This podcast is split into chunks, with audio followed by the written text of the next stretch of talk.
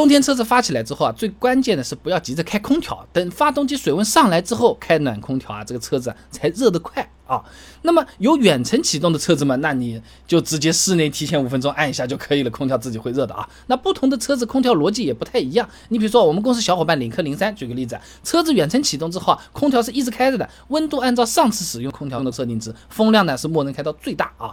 那么少数配备辅助电加热的车子呢，直接上车等就可以了啊。这个车子起来了之后呢，就直接开暖空调，哎，不需要等这个水温上来了啊。智能与空调期刊上面有论文《汽车空调供热方式分析》上面。他是这么讲的：为了补偿在某些情况下由于发动机水温不足导致的供热效果下降，车子上面呢会配备低功耗的 PTC 氢体啊，来提升这个热能。什么东西啊？哎，简单讲，就水温没上来之前是有个小太阳这种取暖器啊，在给这个空调加热的，土话叫做电热丝啊。那么至于哪些车子有这个功能呢？那这个要试一下了。嗯，你你你看啊，你按一下这个风吹出来，一二三。十秒之内立刻有暖风的，那基本上就说明这个车子是有电加热的啊。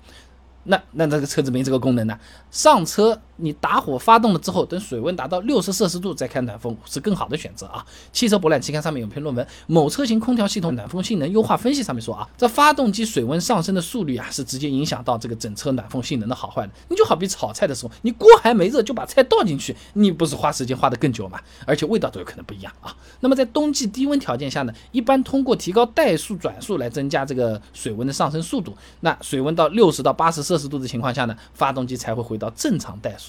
而一般在零下二十摄氏度的环境下呢，这个过程要十分钟嘞。那以前我们也做过实测啊，你点火直接开空调的话，到车内温度二十摄氏度呢，大概十三分钟；水温五十摄氏度再开空调呢，大概是十分钟。当然了，有的人呢开了就走，有的人呢原地热车，不同车型、不同气温都会对发动机温度啊这个提升有影响。所以具体等多长时间啊，真的是没个准数啊，说不清楚。哎，但是啊，仪表盘上的那个水温表总是可以看的嘛，有的是针型的，有的是数字的，反正看一下就可以啊。那么水温没上来的时候啊，还有办法。准备件羽绒服嘛，对不对？你暂时套一套，是不是？或者本来就穿着羽绒服，你上车的时候先不要脱嘛，啊，或者脱下来盖在那边，哎，盖给副驾驶，哎，也是挺不错的啊。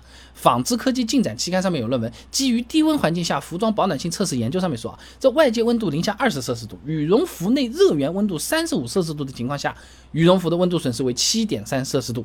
也就是说啊，你羽绒服一穿，这个热量散发就少嘛，衣服就相当于是一个三十摄氏度左右的温室了，那我们人体就不太容易感觉到冷了啊。方向盘冷怎么办？戴个摩擦力大一点的手套，或者事先啊缝个不动手并且是安全的方向盘套，也是不错的办法啊。毕竟方向盘加热有这个配置车子没有那么多啊。那最后呢，是等到水温足够之后打开空调，哎，先用内循环，车内升温也会更快一点啊。那内循环的空气都是车厢内嘛，相当于是超过水的年糕，你再放在锅里面炸，对不对？弄来弄去都是这一盆，哎，又脆又热，是吧？又不是冰箱里拿出来那种啊。那么外循环呢，就包含了一部分车外的空气了，相当于呢，你年糕是直接倒到锅里面去炒的，时不时还加点生年糕进去，你炒熟当然就是慢的，而且口味还不均匀啊。那等到这个车子里面开始暖和了，那我们也要定期把它切换到外循环通通风，哎，不要把自己给憋着啊。所以总的来讲，想要车子快速暖起来，有远程启动按下那最爽。那不是每个车子都有，对不对？温度水温上升到六十摄氏度的时候，再开始开空调，比你一开始开效果还要好。然后内循环用起来啊，车上备点羽绒服、手套，哎，这个东西有时候说不定比车上刚才的任何操作都来的有用，而且你还能照顾到同行人，对吧？那说到这里，空调老生常谈又开始来问了：这个 A 斜杠 C 是干什么用的？按下去有什么用？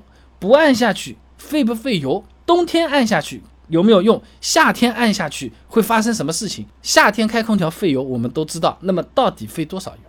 冬天开空调几乎不费油。那么几乎的那个几乎到底又是多少油？和我开个车大灯比的话，又相差多少？对动力为什么会有影响？关注微信公众号“备胎说车”，回复关键词“空调”和空调相关的八篇论文案例实用干货都给你准备好了。那我这个公众号呢，每天给你来一段汽车使用小干货，各种版本都有，挑你自己喜欢的。备胎说车，等你来玩哦。